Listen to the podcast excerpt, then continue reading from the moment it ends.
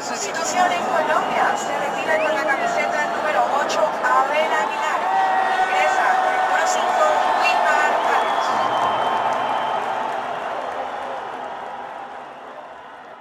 Yo, Jairo, ¿cómo va todo, papá? Dijo Carlos, ¿qué más? Acá poco deprimido. Este cambio Abel por Wilmar. Deprimido, pero ¿por qué? Bueno, yo creo que eh, eh, esto representa en lo que ha quedado la, la renovación de la selección Colombia. Es triste porque vemos que la generación nueva, esta que vino después de la gente del Mundial, nos ha dado unos jugadores con que ilusionarnos, unos jugadores que llenan una de las posiciones que pensábamos que, que nos iba a hacer falta ahí. Y, Peckerman ha decidido no usarlo. Y esto de dejar a Abel Aguilar hasta el minuto 80, futbolista que está relativamente bajo de ritmo y que tu mejor alternativa para entrar en ese momento sea Wilmar Barrio, que ha aportado tan poco en la selección. Creo que, creo que es un poco simbólico de eso. Yo lo que veo, Jairo, es que aquí realmente no se ha dado un cambio generacional. Aquí la palabra cambio, o este sonido que recién escuchábamos, que nos mencionaba un cambio, realmente no lo es en la realidad. Ha sido simplemente una sustitución o nombres que se han mencionado a lo largo de esta eliminatoria y a posteriori de lo que fue el Mundial y la, elimi- la eliminatoria pasada a lo que fue Brasil 2014, porque el resto han sido solo nombres. Colombia si ha variado, si ha tenido un cambio generacional, para mí ha sido poco. En lo que sí ha mutado es en su forma de jugar, a pesar de que mantiene casi que todos los, los mismos nombres, y en ese cambio que se ha dado, dentro de lo poco que se puede resaltar, no ha sido en lo absoluto nada positivo. Es que cuando uno está pensando en cómo va a plantear un equipo, sobre todo una selección donde no se escoge, tú, tú no, el, el seleccionador no va y compra jugadores, obviamente, tiene un, un grupo con el que tiene que lidiar. Eh, Está el tema de las capacidades del futbolista, los patrones intrínsecos que muestra ese jugador porque así es que sabe jugar y está el tema más operacional, más sistemático a nivel del grupo. Yo creo que Peckerman se ha aferrado tanto a lo que le dan ciertos jugadores que se ha rehusado a incorporar gente nueva que le puede dar cosas distintas, pero al hacer eso ha renunciado al sistema de juego que le permitió tener éxito por tanto tiempo. Es decir, si bien Colombia jugaba una cosa en la eliminatoria pasada cuando cogió Peckerman el equipo, con estos jugadores, al no cambiar a esos jugadores, al no relevarlos cuando, cuando era debido a futbolistas como Abel Aguilar, como Carlos Sánchez, como Cuadrado, que ya no son capaces de hacer ciertas cosas que solían hacer, a Peckerman le ha tocado jugar una cosa totalmente distinta. Y eso es lo que vemos ahora. Tenemos los mismos jugadores, Carlos Sánchez es el mismo Carlos Sánchez, pero al tener un ritmo tan bajo como el de Abel, ya no pueden, ya no el equipo no puede jugar a lo mismo a lo que jugaba antes. Ahora, yo lo que veo es que si bien Colombia ha tenido la posibilidad de algunos recambios, fíjese el caso de Mateus Uribe, que se estrenó en esta selección de manera oficial, fue ante la selección de Bolivia. Y fue un compromiso, yo creo que no fue pues, del todo sobresaliente para Mateus, pero Colombia en las veces, o Peckerman en las oportunidades que tuvo para incorporar a jugadores del medio hacia adelante, le costó a la selección, le costó al jugador y le costó a Peckerman. Porque no solo pensemos en Abel, no solo pensemos en Carlos Sánchez, pensemos en el recambio y el dolor de cabeza que ha sido tratar de suplir la ausencia de Falcao, que bueno, fue un tiro de gracia lo que sucedió en el Mundial, a mi parecer, porque nunca jugamos bien, pero luego de ese Mundial, ¿qué ha pasado con la selección? ¿Qué ha pasado con el juego de la selección? ¿En qué momento trascendió y en qué momento nos encaminamos hacer una selección tan simplista, tan sin sabor como la que somos hoy? En el momento, eso, o sea, fácil, en el momento en el que decidimos que no van a jugar los jugadores que están más en forma, sino los jugadores que, que, que, que ya venían por jerarquías o por cosas absurdas. O sea, es como. Yo Una lo, rosca. Una, bueno, de cierta forma sí, no me gusta utilizar esa palabra porque tiene, ya sabes, connotaciones con el tema de Nacional, Maturana, etcétera. Yo no creo que eso es lo que esté pasando. Pero te acostumbras, o sea, tú llegas a un, cuando tú llegas a un lugar nuevo, llegas a formular algo distinto, sabes que vienes a, tú no, no has construido nada y vienes a construirlo de cero y tienes toda la libertad para armar el, el rompecabezas como tú quieras. Pero ya una vez tú tienes algo armado, te cuesta mucho dejar eso ir. Y, eso por lo menos hay un libro que lo escribe el economista Stefan Simansky que demuestra que cuando un equipo va a pagar algo por un jugador, eh, da un precio, pero para vender el mismo jugador le cuesta venderlo por el mismo precio, lo, lo, quiere vender por mucho más porque uno se acostumbra a lo de uno. Y yo creo que Peckerman eso es algo que no lo ha sabido manejar. Y como dices tú, no ha habido un recambio gradual, no ha habido oportunidades para que Cuellar, para que Mateo Uribe vayan jugando poco a poco, se vayan incorporando al equipo. ¿Por qué no? O sea, ¿cómo es posible que Cuellar lleva 3, 4 convocatorias sentado en la banca y Abel Aguilar ha salido a jugar todas titulares, evidenciando una falta de ritmo para ese nivel eh, pasmante? Sí, yo lo que veo es que es un tema como de confianza de Peckerman, que él tiene pues los suyos y con esos muero. Y tiene y resulta bastante lógica porque a lo mejor en muchos resultados las cosas se le dieron, si bien jugando de manera pésima, regular, medio bien, pues al final las cosas se le dieron y él al parecer piensa hacerlo y creo que lo va a hacer así. Morir con los jugadores en los cuales él ha depositado una confianza y el probar, sobre todo en estas instancias, resulta prácticamente imposible hacerlo para Peckerman. Pero ¿sabe qué, me he cuestionado yo y, viendo el partido de los últimos partidos de Colombia en condición de local sobre todo? Lo que sí se ha evidenciado es que Colombia, el real problema de Colombia, obviamente más allá del no recambio, creo que el gran problema de la selección es la pelota. Tener la pelota se ha vuelto un caos para, para la selección porque realmente nadie sabe tener la pelota, no sabemos movernos eh, alrededor de la pelota, no existe movilidad ni adentro ni hacia afuera, ni por parte de Cuadrado, muy poco de Cardona. Entonces ahí empezamos a extrañar un sistema que fue el del 4-2-2-2 de la eliminatoria pasada, en donde teníamos a Zúñiga jugando por dentro, aún y así era lateral derecho, teníamos a Magnelli, si no estaba Magnelli teníamos a Aldo, teníamos un jugador como Edwin Valencia, resultaba cuadrado como el jugador que se incorporaba en la segunda parte y terminaba marcando una diferencia.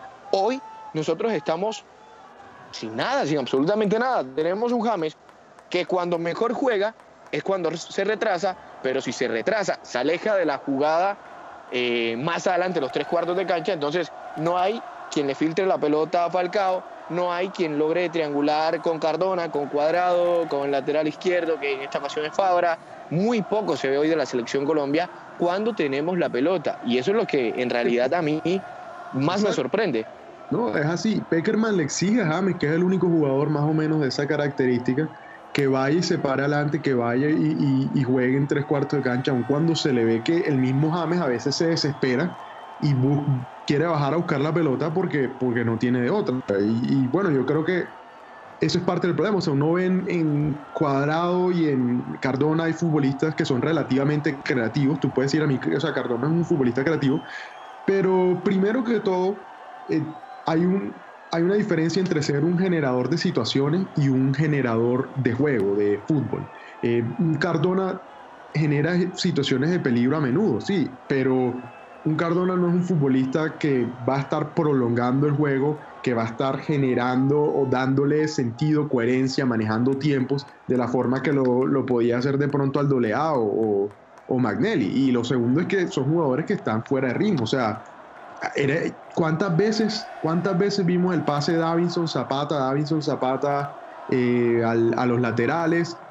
Y no había, tú no, Abel Aguilar perdido ese entendido de la jugada Carlos Sánchez desentendido de la jugada y cuando tomaban el balón, la capacidad del ritmo para hacer circular ese balón era tan bajo que lo que tirábamos era un pase a la esquina, se fuera a cuadrado o a Cardona a la banda, que usualmente, o a Fabra, que muchas veces no se daba porque era la única opción. Muchos errores y nada con la pelota.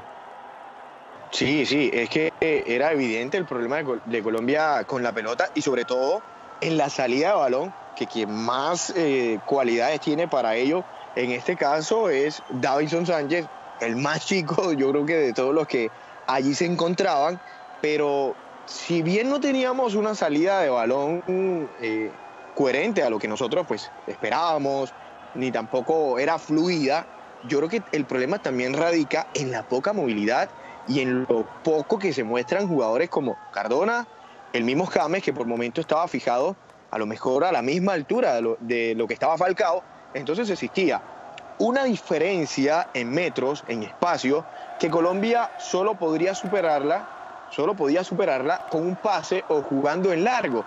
Incluso Colombia tuvo una salida de balón tan pésima, tan lenta, que dos jugadores, los dos delanteros de Paraguay, obstruían la salida de balón de Colombia. Ni siquiera lográbamos pasar de la mitad de la cancha. Y luego nos esperaban una doble línea de cuatro que era imposible de superar.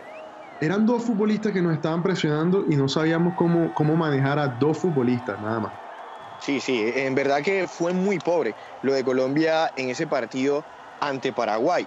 Pero no nos quedemos solo con eso. Ahora vamos a enfrentar a una selección de Perú que van a venir como llenas y nosotros hoy, hoy, hoy, si seguimos con este mismo estilo a jugarle a una selección de, de Perú, vamos a terminar siendo la presa más deliciosa para el equipo del equipo dirigido por Gareca y capitaneado por Paolo Guerrero. Seremos unas dulces cebras para estas llenas peruanas. Estoy de acuerdo totalmente. Ahí ese es un equipo que sale mejor, que presiona mejor que Paraguay, eh, la salida rival. Eh, y date cuenta, o sea, la gente habla mucho de los errores individuales y yo lo entiendo. De pronto, yo otra, de la forma en que veo el fútbol, a veces me enfoco demasiado en el entrenador. Eh, está bien, pero piénsalo, o sea, se habla de los errores individuales de Fabra, de Ospina, de Arias, pero tú estás, una, son cosas que pasan con, ¿sabes?, centésimas de segundo para tomar una decisión. Tú como un entrenador, pensando, teniendo meses para pensar en cómo vas a plantear este partido, se te ocurre ¿Cómo, o sea, ¿Cómo no ves el hecho que al poner a Carlos Sánchez y a Abel Aguilar, dos futbolistas sumamente estáticos y muy poco creativos y bajos de ritmo con la pelota, y vas a poner al lado a Cuadrado y a, a, perdón, a Cardona, que no presentan alternativas, que no tienen el dinamismo para crearte los, trazarte las líneas de pase por encima de eso. Juega 70, 75 minutos así, hasta que entra Teo y Chará a moverte un poco al equipo. Me parece que tú, como esa persona que decide plantear hacia el partido, tienes una, una culpabilidad grande. Sí, ahora, yo lo que he visto y, y es evidente, Jairo, es que las, las ejecuciones tácticas, los cambios, las sustituciones, los planteamientos de Peckerman de una eliminatoria a otra, la diferencia es abismal y obviamente es negativa para lo que hemos visto, para lo que habíamos visto en la eliminatoria pasada. Yo recuerdo que una de las ejecuciones más importantes de Peckerman fue en esa victoria 1 por 3 ante Chile, cuando Mario Alberto Yepes estaba amonestado, la habían expulsado un jugador a la selección chilena, estábamos perdiendo 1-0 y Peckerman le da ingreso a Aldo y Colombia termina ganando ese partido. Hoy yo estoy absolutamente seguro de que Peckerman no se atreve a hacer esa misma sustitución. No lo hace, no lo hace. No, no lo hace. Y, bueno, yo creo que ya este, dentro de todo eh, se ha dado, en nuestra opinión, claramente han faltado muchas cosas por cambiar. Gracias a Dios, Falcao ha retomado el nivel que ha retomado contra todo pronóstico porque eh, era algo que no se veía venir y no teníamos tampoco un recambio correcto. Eh, y bueno, seguimos teniendo muchos problemas con el recambio que hubiese sido posible en el mediocampo porque los hay los futbolistas. ¿Cómo es tú el recambio, Carlos, que sí se ha dado? O sea, por lo menos la incorporación de Fabra, la, incorporación de Davinson, de Jerry Mina, que no ha estado presente por la lesión, pero, pero yo creo que ahí sí están los positivos dentro de todo, que, que ya tienen menos que ver con el técnico y más con, con la fortuna que hemos contado de tener estos futbolistas incorporándose al grupo. No, a mí, a mí en verdad que me ha parecido fabuloso pero ¿sabes qué, Jairo? Que a mí me parece que también ha sido más un caso de circunstancias obligadas a que se desarrolle y que se haya impulsado este tipo de jugadores aún en su estado de inmadurez futbolística, en cuanto a la experiencia también, porque bueno, Mina cuando jugó en la selección tenía partidos de Libertadores y tenía partidos en la Liga Águila. Y uno son momenticos nada más que en la Liga de Brasil. Igual Davinson en su primer, eh, sus primeros partidos, y recuerdo el de Argentina en la derrota 3 por 0, no fue muy buena su presentación. Pero claro, aún a mí, a mí me parece que hay muchos de estos futbolistas que se encuentran biches, pero es por lo mismo, porque no se siguió un proceso, porque no se le dio las oportunidades cuando eran necesarias y entonces se vieron obligados a que Peckerman no le quedaba de otra para incluirlos. Caso contrario, yo creo que en el medio campo, en donde Peckerman pues, ha tenido la oportunidad de hacer los relevos, pero no los ha hecho y tampoco las circunstancias se lo han permitido. Creo que tan solo podríamos resaltar a Wilmar, a Wilmar Barrios, que ha tenido muy pocas buenas presentaciones, y lo que hizo con Guillermo Celis y Sebastián Pérez en aquel partido ante Bolivia y también lo que hizo ante Ecuador jugando en condición de local en el Estadio Metropolitano, que a mi parecer es uno de los mejores encuentros que ha jugado Colombia en materia futbolística y sobre todo con el ritmo de la pelota. Es lo interesante que, a ver, el caso de, Celis, de Barrios, de, de Sebastián Pérez, en su momento pues, se llamó